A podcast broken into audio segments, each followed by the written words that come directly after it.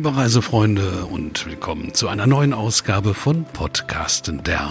Diesmal geben wir uns hier das volle Programm Reisesehnsucht. Das kann ich euch versprechen. Nicht eine Trauminsel steht auf dem Programm, sondern gleich zwei. Und beide liegen in diesem wunderbaren Teil der Karibik, den wir alle aus diesen alten Piratenfilmen kennen, mehr oder weniger alt. Diese Perlenkette von kleinen grünen Paradiesen, die sich in einem leichten Halbkreis von der Dominikanischen Republik im Norden bis runter kurz für den südamerikanischen Kontinent vor Venezuela erstreckt. Dass Karibik nicht gleich Karibik ist, das zeigt sich an diesen Inseln besonders gut. Aber genug, ihr wollt das nicht alles von mir hören, sondern von echten Experten. Zwei davon haben wir heute hier in der Schalte, denn es geht ja, wie versprochen, um gleich zwei Traumeilande, um Dominica und Guadeloupe. Und alle Top-Infos und Insider-Tipps bekommt ihr in den nächsten Minuten von Kirsten und Philipp Bukar. Hallo Kirsten, hallo Philipp, freue mich, dass ihr da seid. Vielen Dank. Ähm, eigentlich, Kirsten, wollte ich diesen Podcast mit Guadeloupe beginnen, denn das wäre ja so ein bisschen so der erste Stopp von hier aus, auch äh, wenn wir nach Dominika wollten. Aber ich, ich würde gern vorgreifen, denn äh, so eine Meldung, eine Meldung ist ganz frisch und gerade in diesen Zeiten ja sehr, sehr wichtig für unsere Kollegen am Counter. Äh, Dominika hat jetzt ähm, vor kurzem den Safe Travels Stempel verliehen bekommen. Kirsten, kannst du uns erklären ein bisschen genauer, was das ist? Was heißt das? Von wem kommt der?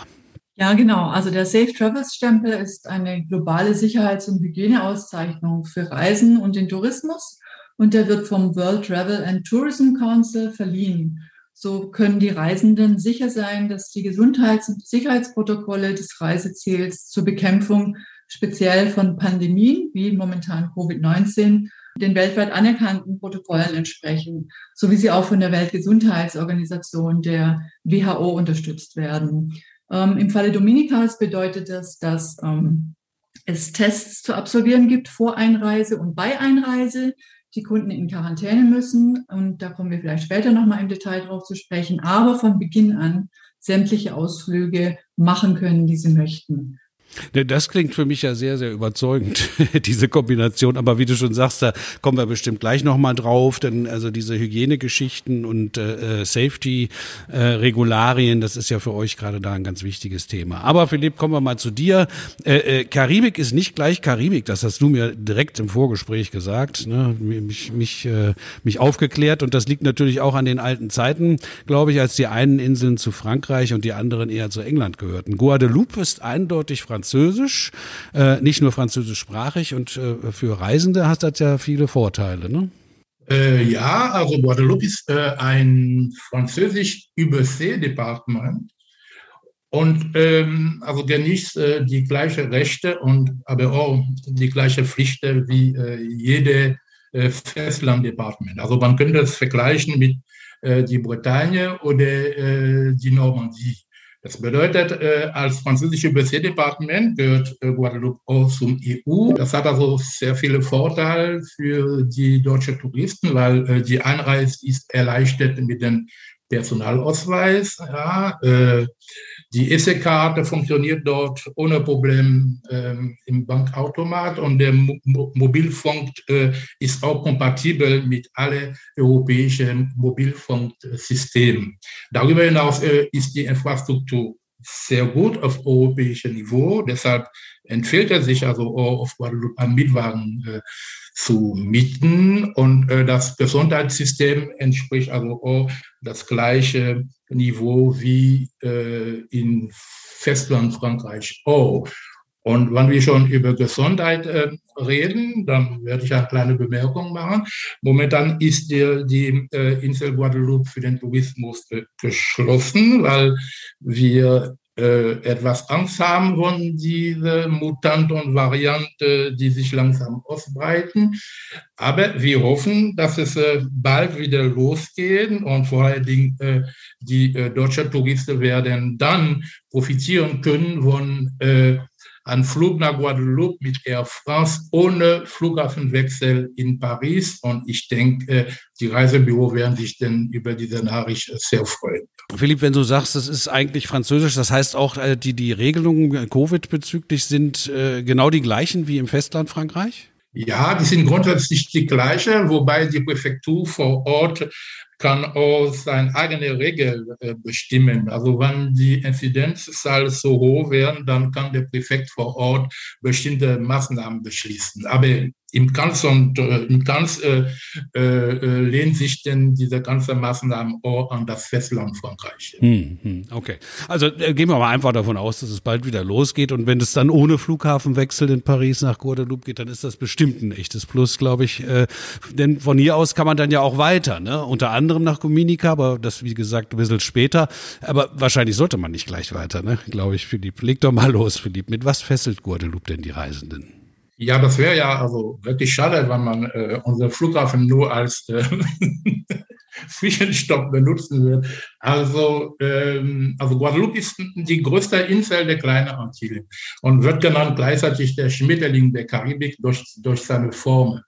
Aber Guadeloupe besteht auf, äh, auf fünf völlig unterschiedliche Inseln und da kann man schon innerhalb von Guadeloupe, äh, ohne äh, die Destination zu verlassen, kann man schon Inselhopping äh, machen, weil jede dieser Inseln, die zu Guadeloupe gehört, ist erreichbar mit der Fähre und bietet auch Übernachtungsmöglichkeit vor Ort. Also das sind äh, die Insel Marie-Galante, La Desirade und Les Saintes. Das sind die, kleine, die drei kleinen Inseln, die zum äh, Archipel Guadeloupe äh, gehören. Aber darüber hinaus, der Schmetterling, der, diese Hauptinsel mit zwei Flügeln, äh, der linke Flügel Baster ist äh, sehr bergig, äh, vulkanischer Ursprung und beherbergt gleichzeitig der größte Nationalpark der Karibik mit über 220.000 Hektar und ist ein Biosphärenreservat der UNESCO und hat über 300 Kilometer Wanderweg. Also für Leute, die sich wirklich äh, in der Natur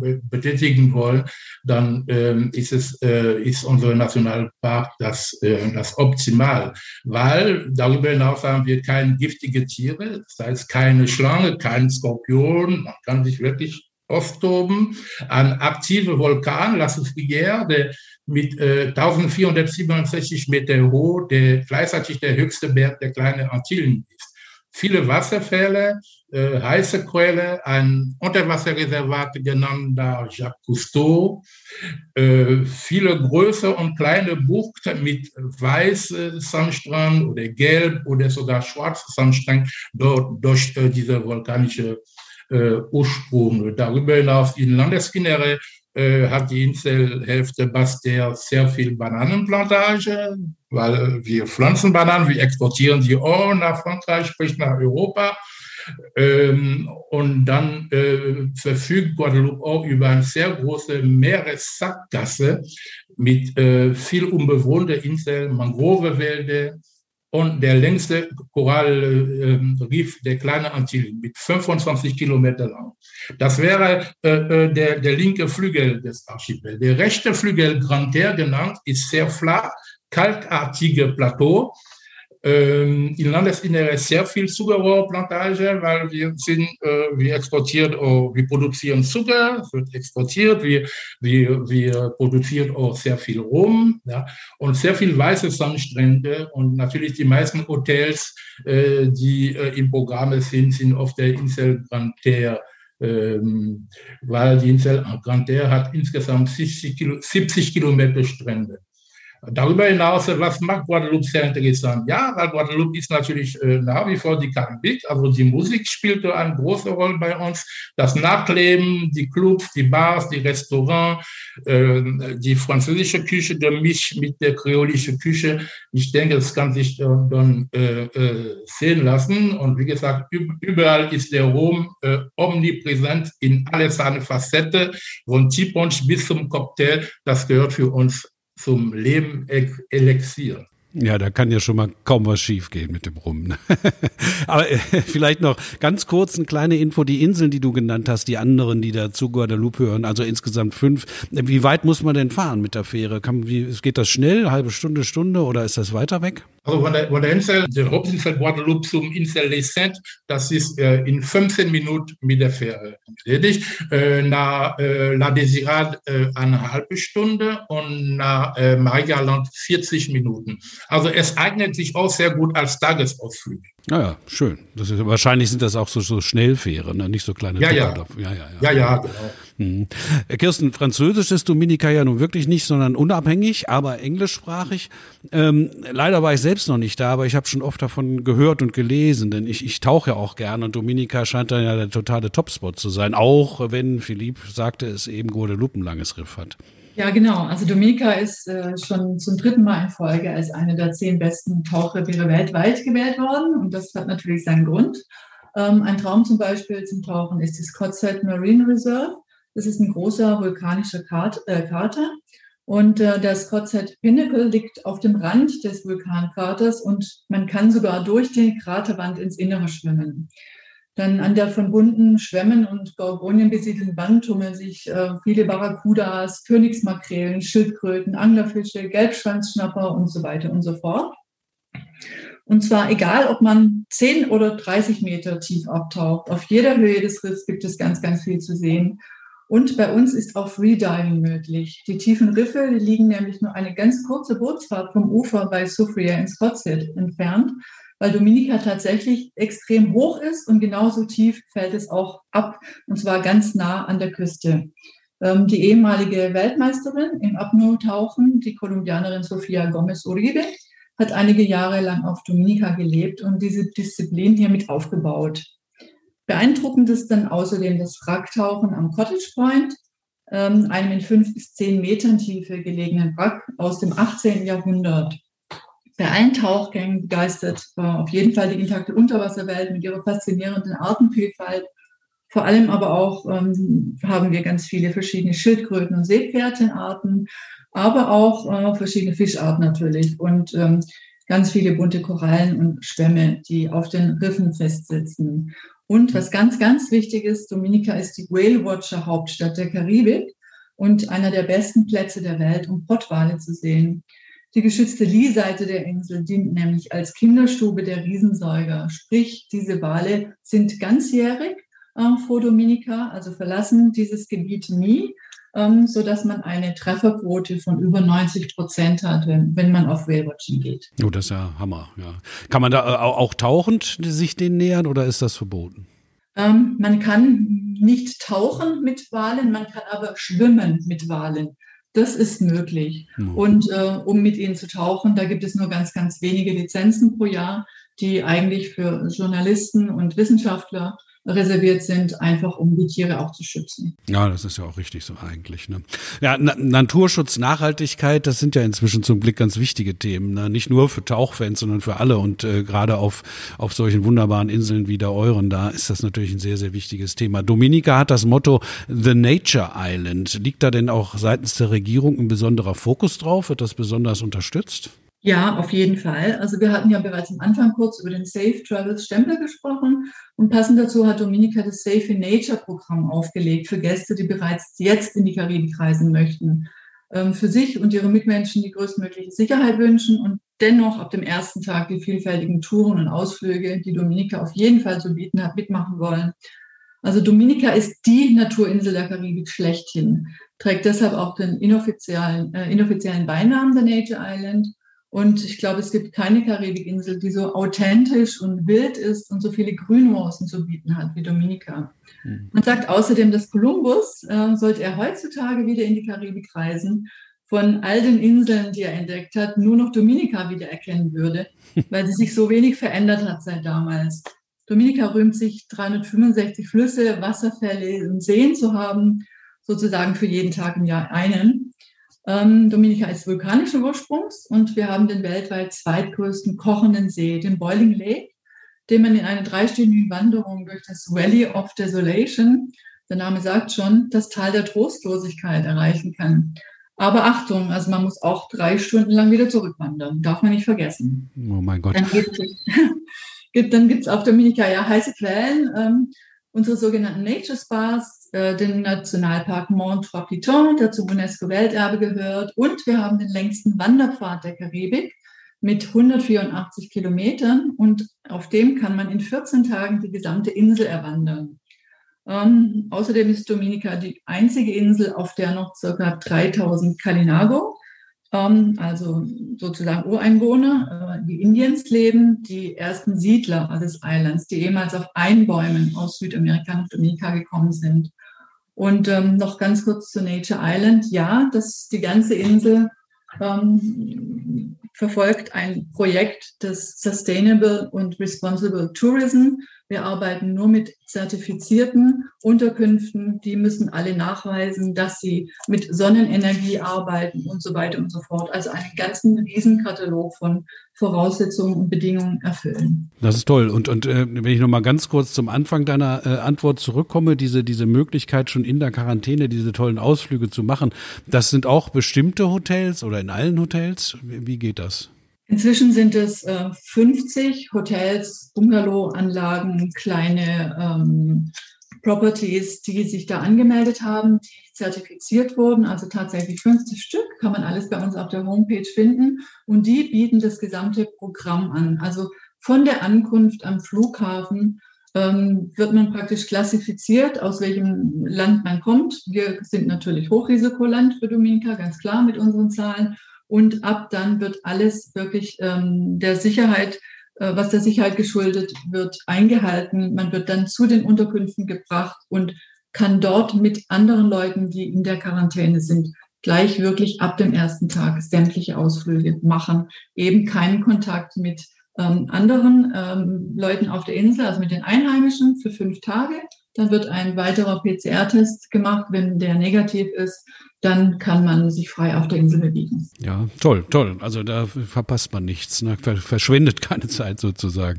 Äh, aber das muss man sich ja auch erstmal bewusst machen, immer wieder, finde ich, ne? dass wir die Hochrisikoländer sind ne? für Destinationen wie zum Beispiel Dominika. Na gut, äh, Christian, Christian, kommen wir mal zu dir. Christian Schütte, Produktmanager Karibik bei der Touristik.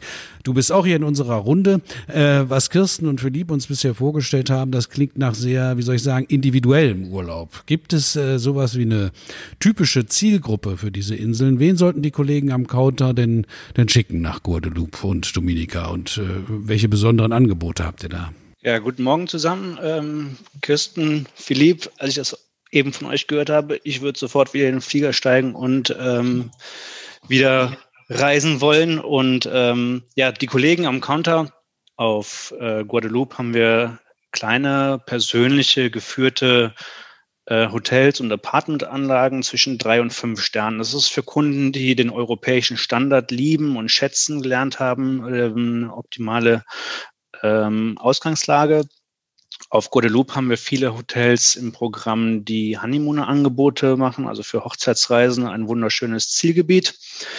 Auf der Insel selber haben wir eine, Standort, äh, eine Rundreise, die nennt sich 100% Guadeloupe ähm, zauberhafte Schmetterlingsinsel, die Philipp eben beschrieben hat, mit den drei Teilen äh, Basse-Terre, Grande-Terre und L'Essence. Eine wunderbare Gelegenheit, die Insel an sich sehr gut kennenzulernen und ähm, die ganzen Eigenarten auch zu genießen. Dominica ähm, würde ich eher für Kunden empfehlen, die tauchen, die wandern, die ähm, Naturliebhaber sind. Dafür ist Dominica, wie Kirsten eben schon gesagt hat, das Paradies. Und ähm, für jeden, der gerne wandert, taucht oder einfach die Natur äh, in seiner Ursprungsform genießen will, das perfekte Zielgebiet. Wir haben für Dominica haben wir Standortrundreisen im Programm, ähm, so dass man auch von ähm, der Insel an sich sehr viel mitbekommt. Kunden, die die Wellness ähm, sehr schätzen, sind in Dominica auch sehr gut aufgehoben und ähm, an sich sehr zwei schöne Inseln, die ich jedem sehr ans Herz legen würde. Kannst du vielleicht noch ein paar Wörter verlieren zu den Hotels? Wie muss man sich die denn vorstellen? Sind die eher klein oder? Äh genau, die Hotels sind eher klein, sehr persönlich geführt. Man merkt, dass das, dass das Management in den Hotels ein sehr sehr engen Bezug auch zu seinen Gästen haben will. Also man ist kein, kein Gast, man, man wird, man, man fühlt sich wirklich als Familienmitglied in den Hotels, dass man äh, hingeht und sich sagt, nicht fühlt man, okay, man ist jetzt im Urlaub, sondern ist man tatsächlich Teil dieser Familie. Das ganze Personal ist sehr freundlich, ähm, zu den Gästen. Das Management bezieht einen direkt mit ein. Man, man trifft sich regelmäßig, man kennt sich nach einer Zeit mit Namen. Also es ist ähm, eine sehr, sehr persönlich geführte Beziehung zwischen Gästen und ähm, Hotelmitarbeitern. Das ist schön. Ne? Dann, dann äh, erfährt man auch so ein bisschen was von, von der Kultur, ne? von, den, von den Ursprünglichkeiten. Auf jeden Fall. Mhm. Auf jeden Fall. Ähm, äh, wir wollen ja jetzt natürlich nicht ablenken von Dominika und Guadeloupe, aber äh, trotzdem würde ich gern mal, weil der Philipp hat vorhin ja auch diese Fähren genannt, die zwischen den Inseln unterwegs sind. Das ist ja eine echte Alternative,